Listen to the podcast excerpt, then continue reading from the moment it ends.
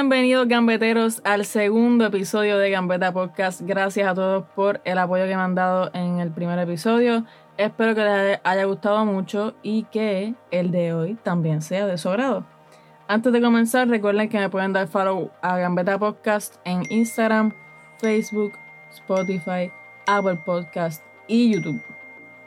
Así que nada, vamos por encima. Bueno, ¿qué es lo que está pasando en el mundo del soccer? En el Mundial Femenino 2019, como ya les he dicho que tienen que estar pendientes y con el canal allí en Fox prendido siempre para que me apoyen a las chicas. En los cuartos de final, Inglaterra jugó contra Noruega y las dominaron ganándoles 3 a 0, rompiendo un récord de BBC de las personas viendo un juego con 7.6 millones de personas sintonizándolas. Las inglesas pasaron a la semifinal de la Copa y ya verán contra quién se enfrentan. Luego, al otro día o ese mismo día, ahora mismo no me acuerdo bien, jugaron Francia y Estados Unidos en los cuartos de final. Todo comenzó con un gol en el minuto 5 de la que está en la boca de todo el mundo, Miss Megan Rapinoe. Un gol tipo Tony Cross contra Suecia el verano pasado, ustedes deben saber de lo que hablo, en el Mundial de Hombres.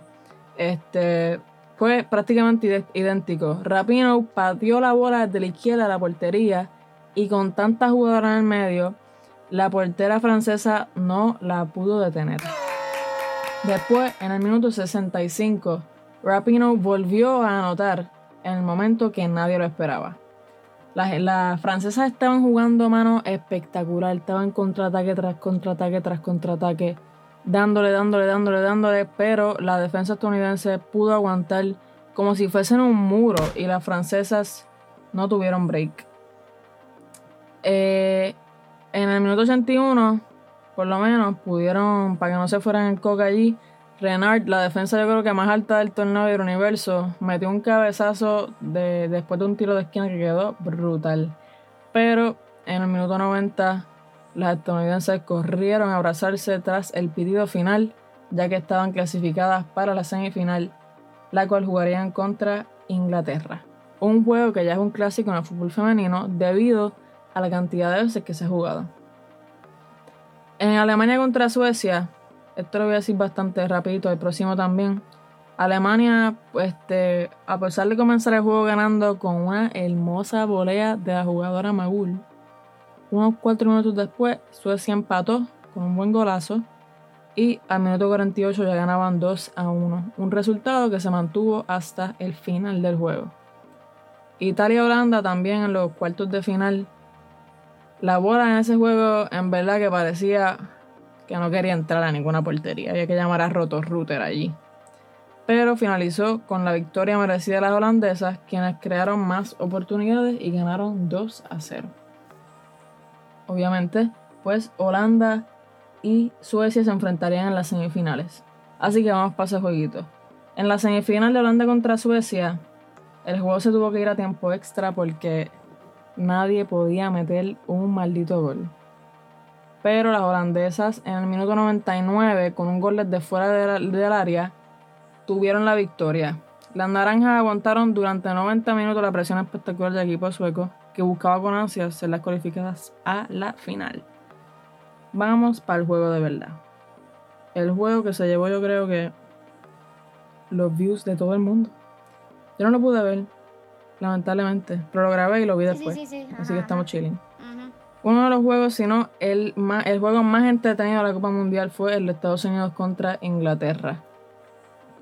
Un magnífico centro de Kelly O'Hara, la right back, la lateral derecha de los Estados Unidos, permitió que los estadounidenses se adelantaran en el marcador al minuto 10 con un cabezazo brutal de Christian Press quien sentó a Megan Rapinoe en este juego. Pero, pero, ¿y por qué? Sin embargo, nueve minutos después, las inglesas respondieron con un golazo de White y volvieron a igualar el marcador.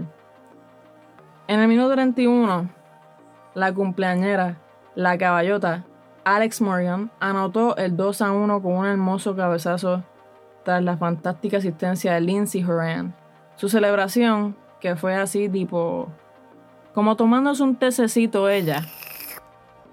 volvió a causar controversia y crítica alrededor de todo el mundo. Las redes sociales se llenaron de fanáticos, manos hasta artistas, diciendo, alentando y, diciendo y alentando a las inglesas a que les dieran una buena pela a las estadounidenses.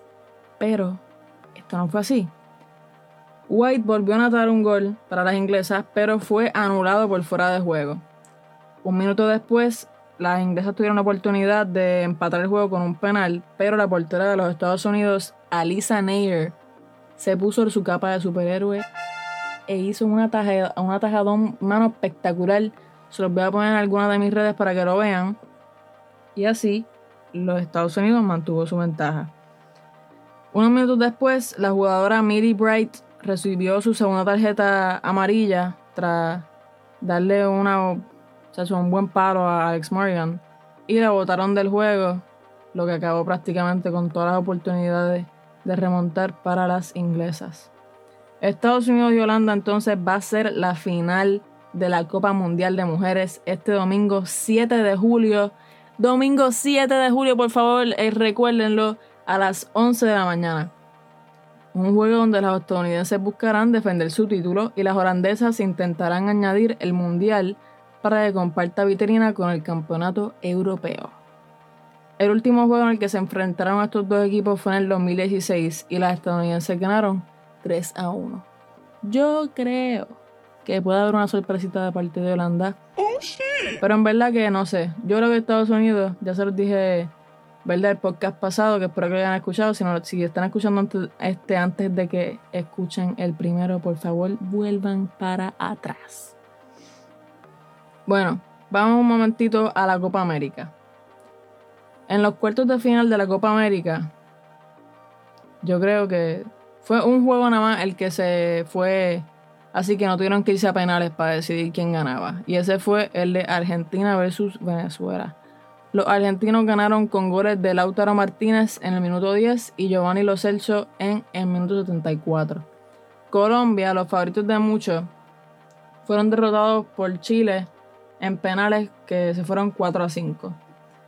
Y los chilenos tuvieron, ¿verdad? Se fueron a la próxima ronda con las esperanzas de defender su título de Copa América para ganarlo por tercera vez consecutiva. Uruguay, en otro juego, ¿verdad? Contra Perú fue este, Uruguay contra Perú. A pesar de tener un excelente juego, donde tres, tres goles, hermano, tres goles fueron anulados por el VAR, por fuera de juego, fueron eliminados por Perú y Luis Suárez fue el único que falló un penal en el equipo uruguayo.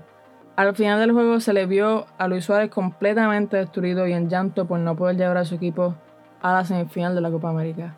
Yo creo que muchos, digo muchos, me estoy incluyendo aquí, estamos felices de que Luis Suárez le llegó un poquito de karma y estaba allí como un necesito llorando, pero a la misma vez me da mucha pena porque es un buen jugador y estilo otro y a nadie le gusta ver a un jugador de tan alta calidad este, llorando por no poder llevar a su equipo y cumplir uno de sus sueños. el próximo juego de los cuartos de final fue Brasil contra Paraguay y Brasil, mano, casi se lleva una sorpresa. Paraguay aguantó 26 tiros, 8 de ellos siendo el arco de parte de los brasileños, pero los brasileños lograron ganar con 4 a 3 en los penales y llegar a las semifinales. Eso ritmo, eso estuvo brutal. Bueno, las semifinales de la Copa América fueron bastante sorpresivas. Todos los fanáticos del fútbol estaban al lado de Argentina porque quieren ver al gran Messi levantar una copa con su selección nacional. Sin embargo, esto no fue así. Y parece que nunca va a ser así. Les prometo que no lo estoy diciendo con una sonrisa en cara, pero también les prometo que eso fue sarcasmo. Bueno, Brasil ganó eh, y cualificó para la final con un 2 a 0 sobre Argentina, donde los anotadores fueron Gabriel de Jesús y Roberto Firmino. El portero brasileño paró un tiro libre de Messi clásico de eso y se vio poco a poco a los argentinos perder la esperanza de llegar a la final. Al final del juego, Messi despotricó contra los árbitros de la Copa América, quienes no pitaron penales y dejaron muchas faltas pasar, a pesar de que en juegos anteriores pitaban de todo. Esto dejó a todos preguntándose, preguntándose si Messi volverá a retirarse de la selección tras no poder cumplir su meta. Además de que estuvo yo creo que todo el torneo quejándose de que sí. Ay, la cancha. Ay, había mucho fango. Ay, me dieron. Mira, nene, ponte a jugar y no llores más, por favor. Te lo ruego, Dios mío. Pero está bien. Perú le dio la sorpresa del año a Chile cuando le ganaron 3 a 0 con unos golazos espectaculares. Los chilenos, a pesar de intentar una y otra y otra y otra y otra y otra vez anotar, no pudieron. El alma y el coraje de Perú, con su excelente visión para los contraataques, los llevó a su primera final de Copa América desde 1975. Esta final de Perú contra Brasil también se va a jugar el domingo 7 de junio, además de la final de la, de la Copa de Oro, que es contra México y Estados Unidos, Así que quiero a todo el mundo con los televisores prendidos el domingo para que vean estas tres finales. Recuerdo, la primera final es eh, Estados Unidos contra Holanda, después viene Perú contra Brasil y finalmente Estados Unidos contra México. Bueno, vamos para el segmento fichajes. Primero que todo, venimos con lo más largo, lo más necesario, lo que más está todo el mundo hablando aquí. El gran papelón de Mr. Neymar Jr. Ay, Neymar. ¿En qué papelón te estás metiendo, mi hermano? Hace dos años, como todos saben, Neymar rompió el transfer market siendo vendido el Barcelona al PSG por 263 millones de euros. Todo porque quería ser el caballote del equipo y eso no es posible cuando juegas al mismo club que Lionel Messi. Como recambio del brasileño, los blaugranas compraron a Usman Dembélé del Borussia Dortmund por 125 millones. Billones no, millones, 125 millones de euros y aunque el chico ha sido un buen integrante del equipo, tiene sus fallas que tiene que trabajar. El PSG no ha logrado su meta de ganar la Champions y creo que todos pensábamos que con Neymar y Mbappé su meta sería más fácil de alcanzar. Luego de muchas demandas de parte del club a Neymar y viceversa, el jugador dice estar dispuesto a cumplir con los tres requerimientos que le dijo Barcelona para considerar su recompra. El primer requerimiento es quitar la demanda que tiene el club acusándolo de, de deberle dinero. El segundo requerimiento es que diga públicamente sus deseos de fichar y jugar por el Barcelona, además de una disculpa a la administración y los fanáticos. El tercer y último requerimiento es aceptar prácticamente generar la mitad del dinero que genera en el PSG. Aunque, Neymar ya ha hecho estos requerimientos, el club ha dicho que no está seguro si comprarlo nuevamente sea la mejor decisión para el equipo en cuestión de química y economía. En mi opinión, Neymar no va a volver al Barcelona porque el fichaje estelar de ellos esta temporada será el de Antoine Griezmann sin embargo, Neymar dijo que esperará a que finalice la Copa América, que finaliza el 7 de julio, recuerden, esos son los días de la final, para comunicar con certeza su futuro. Bueno, esto es una pregunta. Voy a hacer un poll en Instagram para ver qué piensan ustedes. Miren, Isco se va para el City. ¿Qué ustedes creen? Porque mira, Pep Guardiola dijo públicamente que le gustaría tener a Isco en su equipo. Y más aún, cuando David el Chino Silva se va a retirar al finalizar la temporada 2019-2020. A pesar de que ya Zidane dijo que Isco tiene su espacio en el equipo, Florentino aseguró que si llegaba alguna oferta sería para el seria para el jugador, sería considerada. Me confundí ahí con los acentos, madre mía, corillo. Bueno, el último chisme con Matías Delic, el chamaquito más duro, el chamaquito de defensa más duro de la historia, de pichea es que se va a la Juventus, quienes ya hicieron la primera oferta por unos 58 millones de euros. Muchas personas, entre, entre ellos jugadores ya retirados, han expresado el disgusto de este chico a este chico por su actitud de querer dinero en vez de jugar para un equipo que le brindará una mejor experiencia y enseñanza en su carrera profesional. De ser así, el defensa estelar estará acompañado a Gianluigi Buffon, uno de los mejores porteros, si no mejor portero de la historia que regresó a la Juventus porque es el club de su corazón. Aceptó no ser titular y probablemente tiene miras de retirarse allí. Bueno, El penúltimo fichaje del que vamos a hablar es el de Kovacic. El Chelsea le soltó alrededor de 40 millones de euros al Real Madrid para quedarse con Mateo Kovacic, quien ha sido un jugador titular en el mediocampo del equipo inglés la pasada temporada. A pesar de que los Blues tienen un transfer ban por las próximas dos temporadas, pudieron adquirir al croata porque lo habían, lo habían, ¿verdad? Madrid se lo prestó con opción a compra antes de que la FIFA lo, lo sancionara. Bueno, el último, del que todo el mundo también está hablando. El chamaquito de 19 años que no se sabe si vale 126 millones de euros. Joao Félix oficializó esta semana su fichaje al Atlético de Madrid. Especialmente por lo que les mencioné el podcast pasado de que los colchoneros se burlan grandemente de las compras tan masivas y más cuando son a tan temprana edad, no se sabe si Joao Félix está al nivel necesario para ¿verdad? Que, que cueste 126 millones de euros y si su crecimiento va a seguir igual de espectacular del, que los 20 goles y 11 asistencias que hizo en el Benfica la temporada pasada. El joven se espera que sustituya a Antoine Griezmann, quien saldrá del club por 120 millones de euros, aunque no se sabe exactamente a dónde.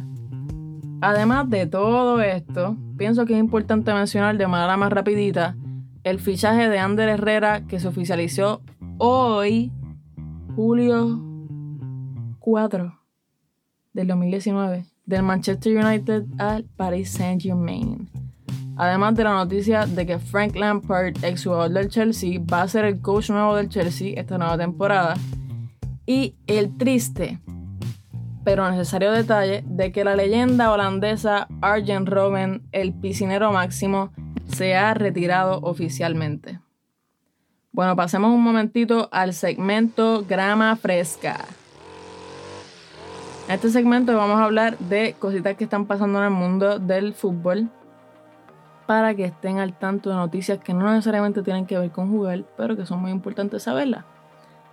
El AC Milan, un equipo italiano que ustedes tienen que saber quiénes son, eh, fueron sancionados de las competencias europeas esta temporada.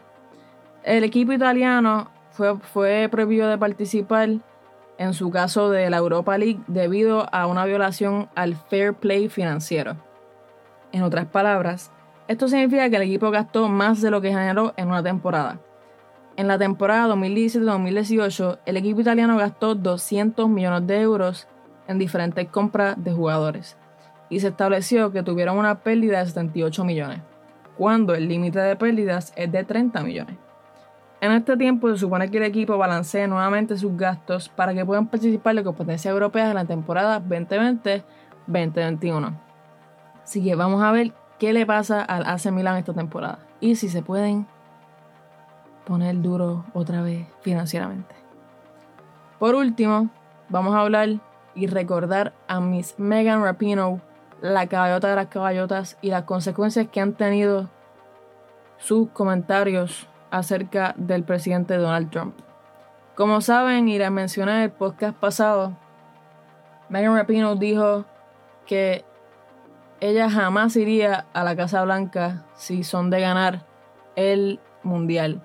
Sin embargo, salió a la luz de que este video salió unos meses, unos cuantos meses antes de que comenzara el mundial. Pero la prensa y todo esto lo sacó hace como una semana, mano. Y todo se chavó y todo el mundo está hablando de eso.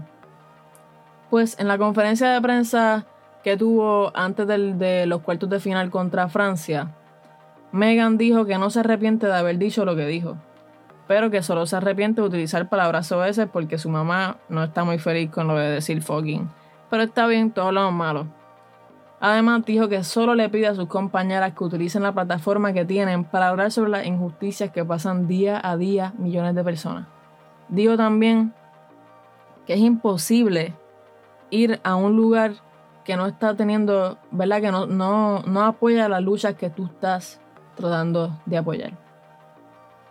Así que finalizó diciendo que estos comentarios de ninguna manera habían afectado el comportamiento tras bastidores y creo que todos sabemos por las dos victorias espectaculares que ocurrieron después de los comentarios que esto fue así. También pidió en la conferencia de prensa que no se hablara más del tema, pues para lo que se vino a hablar fue del espectacular juego que iba a haber entre Francia contra los Estados Unidos. Sin embargo, estos comentarios tuvieron unas cuantas consecuencias. No se sabe si fueron directamente relacionados a esto, pero yo creo que sí, y voy a hacer una chismosa. Ok, en el juego contra Francia le, quitaron la capitanía a Miss Rapino. Y pues, eso está medio sketchy después de que todo el mundo le, ¿verdad? Dijeron que, eso estaba mal lo que había dicho y que no tenían que estar diciendo esas cosas. Pues le quitaron, la capitanía y se la dieron a Alex Morgan. En el último, en el último juego, ¿verdad? Que fue contra Inglaterra en las semifinales. Adivinen dónde estaba Megan Rapino. Adivinen, les voy a dar tres segundos. Estaba en la banca, Corillo. No jugó contra Inglaterra, a pesar de estar teniendo, yo creo que la mejor, o sea, la mejor, el mejor momento en su carrera como, profesional, metiendo goles, asistiendo, entendiendo el juego de manera espectacular y metiéndose en todos los boquetes posibles, ayudando al equipo como sea. La jugadora se quedó en la banca comiéndose un cable, aunque por lo menos se paró allí y estuvo gritando todo el juego ayudando a sus compañeras. Pero pues, cosas que pasan.